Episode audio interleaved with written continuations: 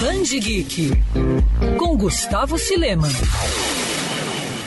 Você já imaginou jogar com Mickey, Pateta e Pato Donald em um RPG? Se você considerou a cena inimaginável, saiba que ela já se tornou realidade faz tempo, desde 2002 para falar a verdade. Isso graças à franquia Kingdom Hearts, série de jogos desenvolvidos e publicados pela Square Enix e que promove o crossover de diversos personagens da Disney com os de Final Fantasy, em um universo único, compartilhado e exclusivo. Até junho de 2019, mais de 30 milhões de cópias do já foram vendidas em todo o mundo. E entre várias versões e adaptações, o jogo também virou um mangá, que é claro, se tornou febre entre o público geek. No Brasil, a Panini vem resgatando o gibi e lançando suas diferentes sagas em edições de luxo, como é o caso de Kingdom Hearts, edição definitiva, e Kingdom Hearts Chains of Memories. As edições da Panini têm capa dura, um papel em qualidade superior e mantêm o formato como elas foram lançadas originalmente lá fora.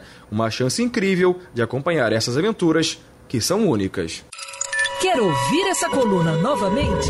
É só procurar nas plataformas de streaming de áudio. Conheça mais dos podcasts da Band News FM Rio.